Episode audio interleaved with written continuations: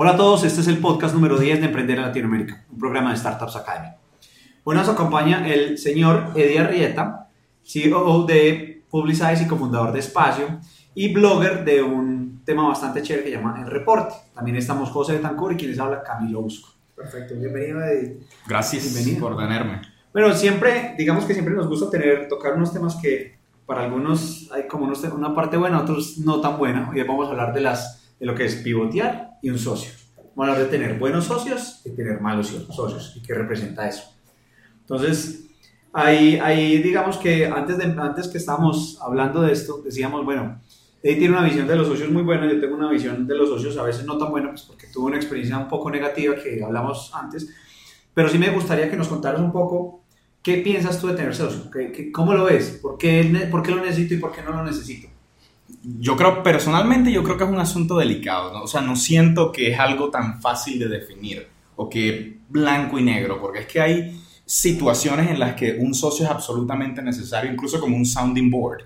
Y hay muchos niveles de tener un socio. O sea, hay un socio de, fuerza total, que es un socio que está contigo en todo lo que estás haciendo y todas las decisiones que toman se toman en conjunto. Y están esos socios de pronto que llamaría yo un poquito más de apoyo y de soporte dentro de la empresa. Entonces yo podría decir tranquilamente que tengo de esos dos tipos de socios dentro de Publicize. Que Conrad es un tipo de socio que está conmigo para toda la toma de decisiones estratégicas de cosas súper interesantes y súper fuertes en términos de innovación y lo que vamos a hacer a futuro. Y están esos socios que son nuestros division leaders que están allí para apoyarnos. Y todas esas relaciones tienen algo en común, que es que son un tipo de, de matrimonio en el que yo tengo que entender y ceder. O sea, yo no, en todo no puedo ganar. Y, y yo creo que eso es una de las partes muy fundamentales en una sociedad. Sí, total. ¿Cómo, cómo, lleg- cómo llegaste a la sociedad con Conrad? Porque con lo que en la introducción que hacía Camilo, hay dos cosas que son directamente con Conrad, espacio, publicize. O sea, ¿cómo se da ese match? ¿Cómo se conocieron? Con Conrad nos conocemos porque él, cuando llega a Medellín, por un amigo en común, él tiene una iniciativa de mercadeo digital. Eso es lo que él tiene y está haciendo cierto consulting y está tratando de encontrar a alguien que pueda ayudarle con ese consulting. Y en Medellín es muy difícil inicialmente encontrar a alguien que pueda hablar inglés y que al mismo tiempo pueda hacer este nivel de consulting. Entonces nosotros comenzamos trabajando así, con algunos de los clientes que él tenía. 100%, 100% accidental. 100% accidental. Sí, Eso, es porque, una- porque entonces fue una buena suerte. Porque cuando Totalmente. uno habla del tema de, de- de socios, o sea, es como decir, ¿yo cómo arranco mi empresa? Entonces, normalmente los concursos del Estado te piden que tienen que hacer tres. Listo, el de negocios, el de, el de desarrollo y el, y el de pruebas o el de PR, que ahora vamos a hablar del tema, pero te obligan, o sea, tienen que ser tres. Digo, puta, no, yo soy una persona de negocios, ¿y cómo hago? ¿Cómo, cómo, cómo hago o a, quién, o a quién me busco? Entonces, subcontrato, ya lo vimos pues en la, la semana pasada que hablamos con jurídica del tema. Pero eso es, eso es un accidente bonito, o sea, cómo termina uno en ese Sí, accidente. y, y es, muy, es muy diferente a cuando uno está obligado a buscar un socio. Porque es que un socio no es como que necesito, ven, ponte aquí y ocupa este espacio. Es más como que hasta qué punto nosotros dos, tres o cuatro eh, estamos alineados en la misma visión. Sí, o el compartimos algo. producto que sea. Sí. Y, y lo que sucede es que ahí entran cosas muy personales, que es cómo alcanzo yo a identificar realmente cuáles son tus objetivos y cómo alcanzas tú a identificar mis objetivos y cómo nosotros juntos nos alineamos, porque eh, el problema más grande es cuando realmente no hay transparencia, no hay honestidad y, y cada quien está tirando por su lado. Allí no hay crecimiento para ninguno de los dos. Y eso es lo que se supone que hacen los socios, Sí, crecer juntos. Ahí estás tocando varios temas y hay una palabra que mencionaste ahora y es que esto es como un matrimonio. Entonces, uno puede quedar o muy bien casado o muy mal casado. Totalmente. Entonces, o puede, puede que sea accidental, completamente accidental, que te encontres. A, a la fuerza te casas. O te casaste a la fuerza y quedaste bien casado. También. O, o casaste, pensaste a alguien, lo planeaste, viste que querías, que anhelabas, te casaste y, pues, pucha, esto no era. Y eso, eso en, algún, en algún momento hablamos y decíamos, es que al final si vos, si vos das con un buen socio, si vos das con una persona, bien sea de producción, de negocio, de- del aspecto que quiera, tenés que tener alguien que te complemente. Muchas veces no puede ser una persona que sea igual a vos o que tenga tus mismas, sino una persona que complemente lo que querés hacer y que, arra, que jale más que, porque, a ver, esto es, difícil, a veces hay momentos muy chéveres, hay momentos muy malos, necesitas una persona que esté en los momentos malos empujando y en los momentos buenos empujando más. Entonces, a veces ese, ese matrimonio se vuelve muy complejo, porque tenés que encontrar con una persona que vas a estar, que vas a ver más que a tu propia esposa, que vas a pasar momentos muy chéveres, pero también muy malucos. Y eso se convierte en algo como, bueno, ¿cómo voy a hacer que mi vida gire en torno a esta empresa, pero con esta persona de la mano? Sí, porque vos también tenés ese tipo de accidentes. Vos también ya compartiste pulguero en San Francisco. Sí, yo ya dormí en pulgueros y 18 horas en aviones y esclavizado en el Medio Oriente, pero digamos que, digamos que esos momentos son chéveres, pero usted con una persona... Pero, pero, pero, pero ¿cómo funciona? O sea, ahorita hablamos, volvemos a Eddie, pero por ejemplo, ¿cómo funciona la, la sociedad tuya? Porque es que claramente vos sos el de desarrollo técnico y Darío es el de negocios. ¿Cómo funciona el, el empujar? O sea, ¿cómo, cómo funciona el ¿Cómo, fun- ¿Cómo funciona el empujar? A ver, hay momentos, uno tiene, yo digo, hay momentos muy chéveres. Entonces, vos tenés un día en donde vendiste el superproyecto, digamos, una empresa de servicios o un cliente, un proyecto, lo que sea, tenés el supercliente. Tenés un proyecto muy chévere, entonces listo, vos estás ahí como, ay, pucha, ¿qué hora voy a hacer todo esto? Pero hay momentos en donde no hemos vendido, hay un problema con esto, también uno tiene que ayudar a apoyar, tiene que arrastrar un poco porque o no he vendido, llevo dos meses sin vender nada, llevo tres meses sin, sin que nada, entonces bueno, ¿qué vamos a hacer?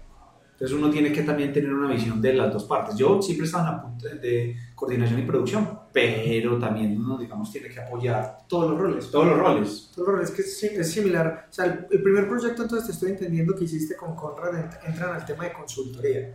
¿Cómo damos el paso a crear espacio? Entonces, cuando estamos en, en- en todo el tema de consultoría, eh, eh, Conrad me dice, necesitamos encontrar una oficina.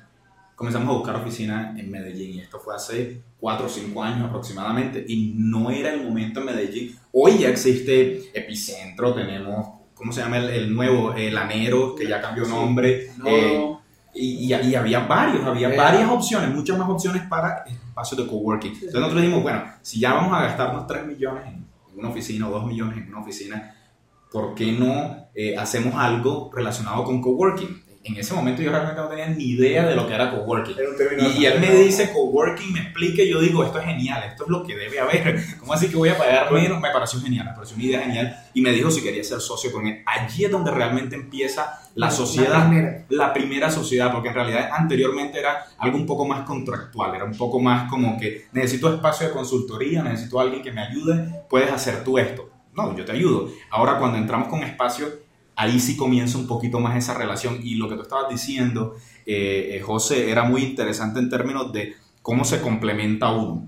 Porque si, si ustedes pueden entrar a lo que hacemos en la empresa, ustedes se darían cuenta claramente que Conrad es muy results oriented.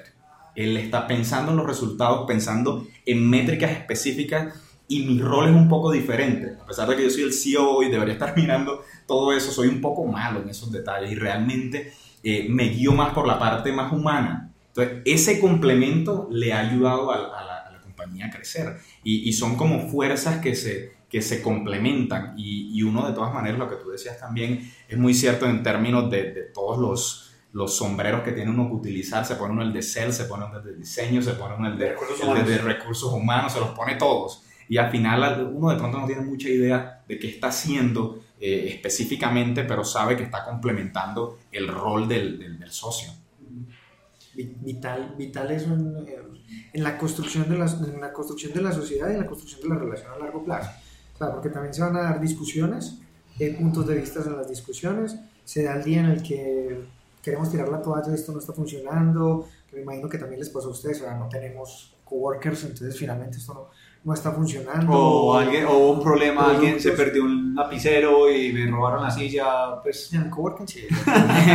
es todo lo demás, pero lo que decías ahora de esto no, no está, no, probablemente en el país no tenemos suficientes ingresos a futuro y vale, tiremos la toalla, busque, mandemos hojas de vida, busquemos trabajo. La- a mí me parece que el, que el socio, como están diciendo ambos, es la persona que me va a hacer el push, las actividades. ¿Qué tan vital es realmente tener los otros tipos de socio que hablaste?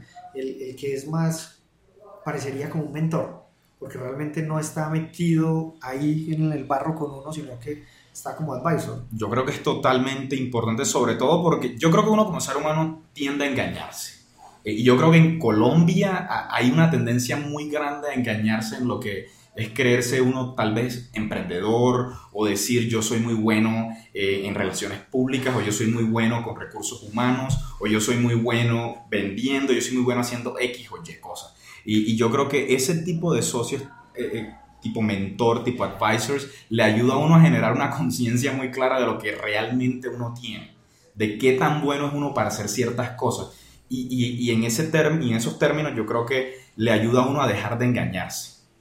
Entonces yo personalmente, Edison Arrieta, yo sé que yo no soy bueno en ciertas cosas, sé que no soy detail oriented. Entonces no necesito, hoy, hoy no necesito que alguien me diga, Eddie, tú no eres detail oriented, tú necesitas a alguien que esté mirando metrics. O tú no eres el mejor product manager, probablemente vamos a buscar un product manager para el dashboard. Camilo tampoco no te preocupes. Y, y allí es donde un mentor le dice a uno, ¿por qué tienen todos estos issues? Me parece que tú no eres el mejor product manager. Y uno dice, no, porque yo sí soy, porque mira que estoy lidiando con 20 personas en la empresa, 25, entonces yo soy tan bueno en esto, y la realidad es que no. Eso, ¿cómo, cómo, hace uno, ¿Cómo hace uno ese corte en la línea? Porque me voy a adelantar en, en, en la historia y voy a caer en publicize pues, como tal. Ahora volvemos ya al paso que sí queremos hablar del tema, pero ¿cómo hace uno el corte entre ese mi primer empleado ya no es socio? O sea, el primero, porque empezamos a crecer, entonces ya tengo que adicionar a alguien que me apoye ¿cómo hago para decir, no es que este no es, o sea, ya no, no somos socios, o sea, realmente somos tú y yo y contratamos al primero, o sea, ¿cómo tomamos, cómo tomamos esa decisión? Y Camilo también ya ha pasado. Sí, porque es que hay un momento en donde, listo, es muy chévere, vos, vos encontraste a tu, a tu socio para ciertas cosas, pero también hay otra persona que puede ser muy buena y muy necesaria, pero no necesariamente sea un socio. Totalmente. Y yo creo que allí todo tiene que ver específicamente, en mi caso, en mi caso, yo, yo creo que cambia dependiendo de las empresas, pero en mi caso tiene que ver con la visión de, de empresa, la visión de negocio que tenemos, en nuestro caso para relaciones públicas, hacia dónde creemos nosotros que va eh, el mundo de las relaciones públicas. Y cuando miramos el potencial de socio dentro de las personas que están en la empresa, decimos hasta qué punto están alineados con lo que nosotros estamos pensando. Porque no podemos tener fuerzas que en lugar de apoyar y de ayudar a crecer, eh, pues sean tóxicas entonces, por muy inteligente, por muy brillante que sea la persona, eh, va a ir muy delineado con la visión que tenemos de empresa, la visión que tenemos de el negocio en este, en este espacio específicamente de relaciones públicas. Sí, hay, hay a ver, yo, yo, digo que eso es un punto muy crítico y es, y es a veces muy complejo, porque uno empieza a tener que tener personas de ciertos skills o ciertos, ciertos temas importantes pero entender quién es un socio y quién va a ser un empleado termina siendo, bueno, yo con quién compartiría momentos en las malas y con quién realmente diría, no, este, quiero que esta persona esté conmigo en esta empresa, me ayude a crecer y me ayude a escalar, pero no necesariamente va a ser esa persona que diga, bueno, es lo que yo quiero que permanezca por acá. Si, si yo tuviera que ponerle una palabra, yo diría la persona que pone el trabajo, o sea, el que, el que está dispuesto a trabajar en, en lo que nosotros estamos haciendo. Entonces, quienes entienden la visión y pasen Publicize, tenemos personas que están trabajando en Publicize, que probablemente escuchen esto, que saben que no están poniendo las horas para eh, eh, convertirse en socios. Y hay personas que dicen, me apasiona lo que estamos haciendo, entiendo la visión y quiero estar con ustedes en lo que están haciendo. Quiero tener, ni siquiera, ni siquiera estamos hablando de un, de un share de la compañía, estamos hablando de una persona que esté dispuesta a poner su capacidad intelectual para decir, yo quiero que la dirección de esta empresa tenga algo de mí allí. Y en ese sentido, cuando yo hablaba con Conrad, yo le decía, yo no me puedo sentir socio si yo no soy, esta es una conversación que tuve yo con Conrad. En un momento éramos socios, socios en papel, y, y, en un momento yo me di cuenta que la dirección de la compañía va simplemente detrás de él. Yo digo, no me gusta, no me gusta porque yo soy una persona que creo que también tengo algo que aportar. Y hasta que yo no tenga algo que aportar, hasta que yo no pueda aportarle a esa visión, transformar lo que estamos haciendo juntos, no me puedo sentir socio. Entonces, una persona que quiere ser socia debe estar dispuesta a poner su capacidad y a tratar de cambiar positivamente lo que estamos haciendo. Eso, me, me, me gusta como lo tocas ahí, porque yo creo que finalmente el ejercicio de tener una buena sociedad se da en ese punto. O sea, se da en el punto no en que estamos compartiendo espacio, trabajamos juntos, sino en el punto donde estamos jalando juntos ese, o sea, ese, ese rumbo. O sea, está sucediendo algo y, y, no es necesario que tengamos un papel firmado donde digamos yo soy el 30% de la compañía, el 20%, el 2%, no importa eso. Lo que importa más es el futuro lo estamos construyendo entre los dos. Y cuando se da esa construcción entre los dos es realmente donde se da sí, un matrimonio. Claro, ahí, se, ahí es donde realmente sucede esa relación de personas. Y, y ahí de pronto es donde nace el problema del requisito que ponen las instituciones estatales al momento de decir tú necesitas un socio Porque como es algo forzado, es algo que tienes que conseguir, no estás buscándolo por las razones correctas. No estás buscando una persona que te necesite, que te apoye en, o que sea específica para tu visión y que tenga algunos aspectos técnicos que te ayuden, sino que estás llenando un requisito. Y eso se convierte en una relación falsa. No, es que ahí es donde uno cuestiona, yo realmente necesito ser socio, entre comillas, del Estado para hacer este tipo de cosas. Necesito al Estado para esto, porque lo que termino siendo es llenando un montón de requisitos que no necesariamente sean beneficiosos para mi startup, no necesariamente sea lo que yo necesito para crecer este negocio. Y al final es eso, o sea, yo necesito una persona de negocio. Ah, pero vení, pero esto va a traer un vendedor o va a traer a este man que sí sabe, pero al fin este man quiere hacer otra cosa completamente diferente. Eso no es lo que yo no tenía planeado. Sí, y yo estoy convencido dentro de la empresa, eh, ahora mismo son más o menos 25 personas y, yo he hablado con todos y cada uno de ellos acerca de qué quieren ellos, hacia dónde quieren llegar. Y estoy convencido 100% que las personas que no tienen o no quieren un futuro en relaciones públicas son personas que no se van a esforzar de una manera eh, exagerada o que van a trabajar 60 horas a la semana. Eh, detrás de nuestra visión, detrás del dashboard que estamos creando. No lo van a hacer porque sus objetivos son otros, no están alineados, no pueden ser socios. Sí, yo, yo hace poco hablaba con unos emprendedores que pasaron por aquí, por Startups Academy, pidiendo mentoría sobre por qué estaban creando la empresa. Realmente estaban resolviendo un producto puntual y específico para alguien, pero no necesariamente esa era su visión de vida. Entonces, si arrancan construyendo un producto para resolver un problema puntual, eventualmente no van a escalar ni se van a quedar y o se van a retirar rápidamente. Entonces, vital el tema de, venga, esto es parte y estamos dando la, la pelea juntos y con una mira a no perder el foco, o sea, no perder el foco. Sí, yo, yo digo que así como, como en la vida uno termina teniendo novias y eventualmente de casa. Puede que se case, puede que no, no lo sé. Pero uno al principio tiene una novia o tiene una amiga o, lo que sea y después encuentra, bueno, no, es que yo necesito algo un poco más, un poco más comprometedor. Pues es como triste, por ejemplo, José ya es más que una amiga. no, hay, hay un tema... Sí, edición, edición. Bueno, no, hay, un tema importante también que queríamos discutir es, una vez que uno encuentra un socio, uno, uno encuentra o define en conjunto realmente el norte de, de a dónde vamos. Pero eso también en algún momento, y eso es algo que también queríamos preguntarte, es en algún momento en conjunto o a alguien le surgió una inquietud o algo, y es, este negocio no está funcionando, no nos gusta, no nos apasiona, no es lo que queremos. Entonces, ¿a dónde nos vamos? ¿Por qué no nos vamos para, vamos por el camino Y, vamos por el camino Z? ¿Cómo fue esa transición de espacio a Publicize? Yo creo que la transición eh, espacio Publicize para nosotros fue muy sencilla. Eh, más que todo porque Publicize, cuando nosotros comenzamos, estamos haciendo consulting. Y, y, resulta que algunos clientes dicen, ¿por qué no hacen algo de relaciones públicas? Comenzamos a ver que hay un patrón, como que estamos haciendo lo mismo para varios clientes, ¿por qué no se convierte esto en un producto? Hagámoslo. ¿Qué termina pasando? Que había un número importante de coworkers en espacio, pero la gran mayoría de los que estaban en espacio eran personas de Publicize. Entonces uno dice, tenemos un espacio de coworking en un lugar bien ubicado, pagando un arriendo costoso, porque el objetivo del lugar donde estábamos era que fuese llamativo, para estar nosotros acá. Nosotros este mismo trabajo lo podemos estar haciendo en una oficina a una cuadra de aquí a un tercio del precio. Lo interesante es que ya regresamos otra vez al mismo edificio, ahora que tenemos 25 personas, pero en ese momento no, no tenía sentido, tenemos 10 personas pagando un arriendo exagerado y, y para nosotros eh, eh, de pronto allí lo que decidimos fue qué es lo mejor para, para nosotros, para esta sociedad, qué es lo mejor, cuál es la mejor decisión eh, financieramente hablando. Podíamos continuar allí, pero íbamos a sacrificar recursos de una idea que estaba funcionando, que, que era y es Publicize. Es Publicize. Y nace de una manera muy interesante que es, no, no se sentaron a identificar y buscar un problema que hay que resolver como como todas las guías de emprendimiento del país, busca el problema que quieran resolver, sino que se sentaron a analizar qué es lo que está sucediendo. Exacto, qué está sucediendo. Está sucediendo que lo estamos buscando, qué estamos ya haciendo que está generando dinero. O sea, realmente la gente está dispuesta a pagar por qué que ya estamos haciendo. Entonces es interesante. Y bonito que ya sean 20 personas, pues o sea, se pegaron una crecida porque Publicize tiene cuánto, dos años. Tiene dos años, tiene dos años. Y a, a mí me parece muy interesante porque eh, uno no, lo que tú estás diciendo es totalmente cierto.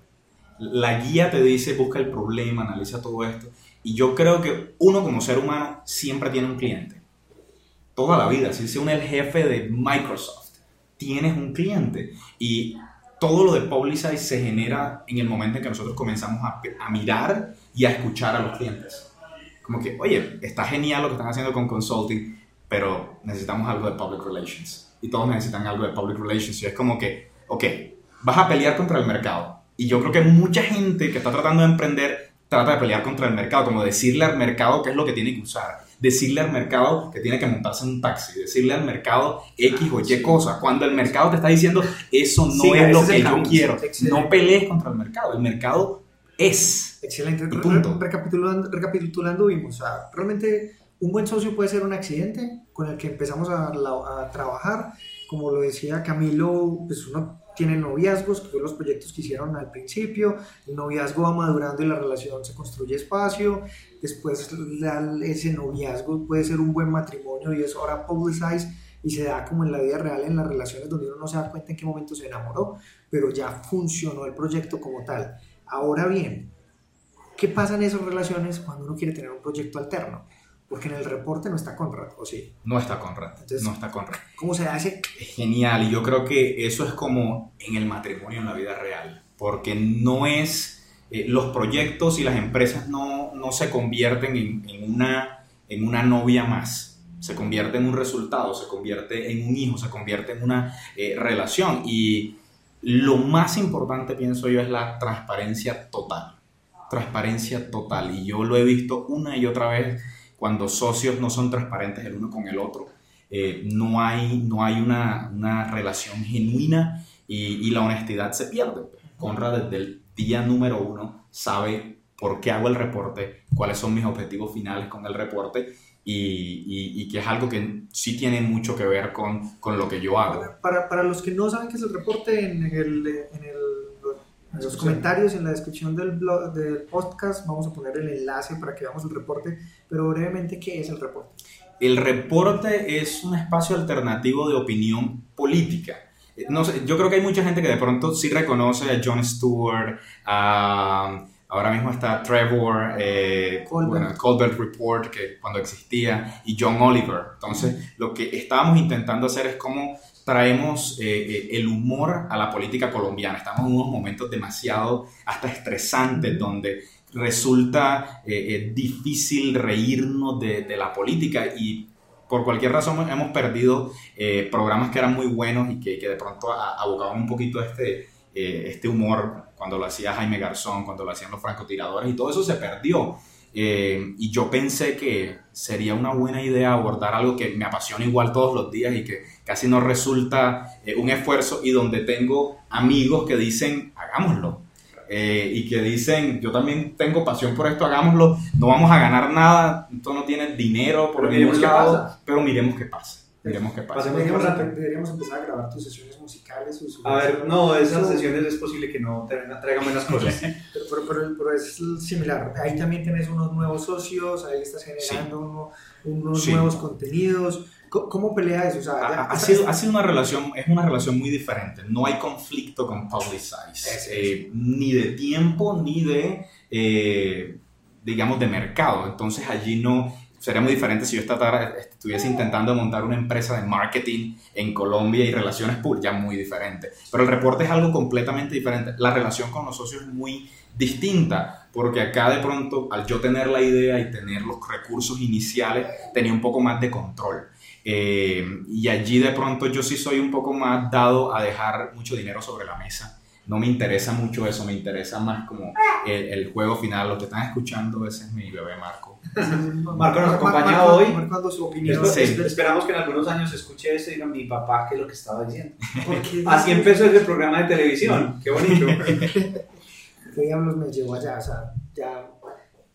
Eh, o sea, me, me, me, gusta la idea del reporte, lo vi en los primeros, si es un éxito de, del ejercicio, pero lo que, lo que más me gusta ahí de, ya es de enfocar y para mirar cómo hemos ido pivoteando en las sí, ideas. Totalmente. Es realmente no abandonaste una pasión y se te interesó eso, igual tu socio, que es Conrad, una buena, una buena sociedad, hace ese, hace ese cruce.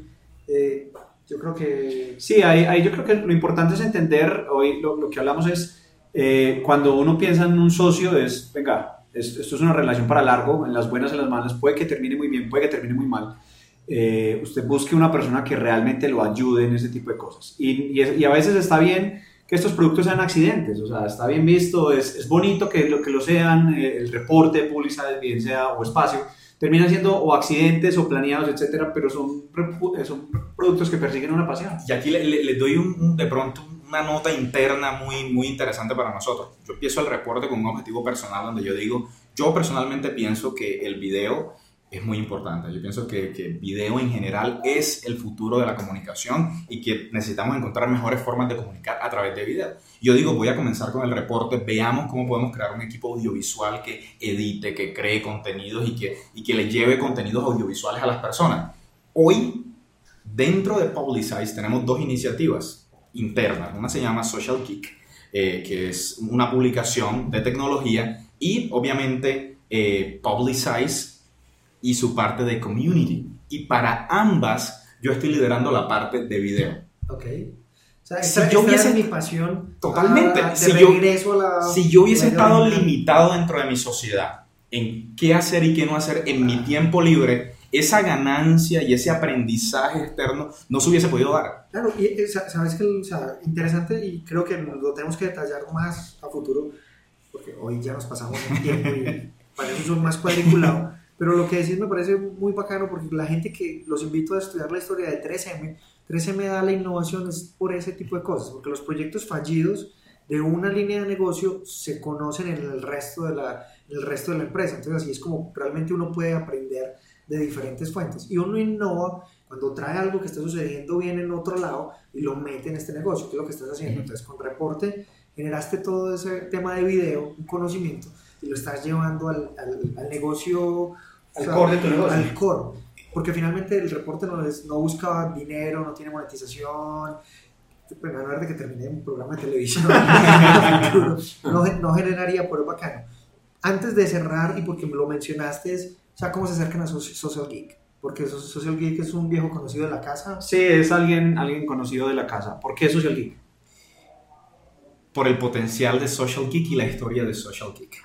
Eh, yo personalmente, y, y- de la mano con Conrad, lo que hemos pensado con Social Geek es que debe ser una de las publicaciones en tecnología, si no la más importante en, la- en Latinoamérica, una de las más importantes en Latinoamérica. Desde Publicize, nosotros creemos que hay un- una convergencia entre lo que es Public Relations, que es gente que paga por salir en publicaciones, y publicaciones legítimas y genuinas que crean contenidos genuinos. Y nosotros decimos, hay una convergencia. Lo queramos o no existe. Si ustedes son conscientes de lo que está pasando con Vox ahora mismo, Vox empieza teniendo 7 o 8 publicaciones alrededor del mundo que no tenían tal, vez un- un- una vocación comercial o una vocación de marketing y hoy están haciendo marketing.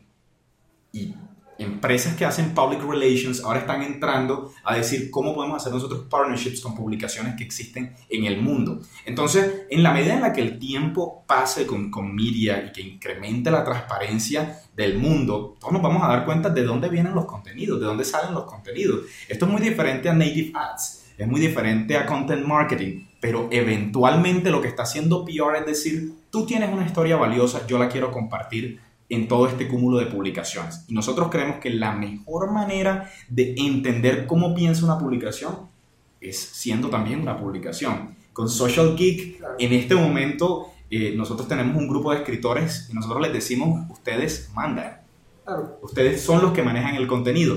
Y eso es un compromiso muy difícil porque tú dices, tengo 50 clientes, la tentación de publicarlos a ellos, así la historia sea una porquería. Sí, simplemente abrimos manejar, Bogotá. manejar una- similar, similar a eso. Eddie, muchas gracias, Muchas gracias por acompañarnos. Gracias a ustedes por tenerme. Si un emprendedor se quiere acercar a Publicize, ¿cómo lo podría hacer? publicize.co. Y si me quieren enviar un correo a mí, eddy.publicize.co. Señores, aprovechen porque tienen un muy buen mentor en ese lado, eddie.publicize.co. Eh, Camilo, nos vemos la próxima semana. Nos vemos la próxima semana, Eddie. Esperamos contar contigo la próxima semana. Acá estaré la próxima semana. Chao. Chao. Chao.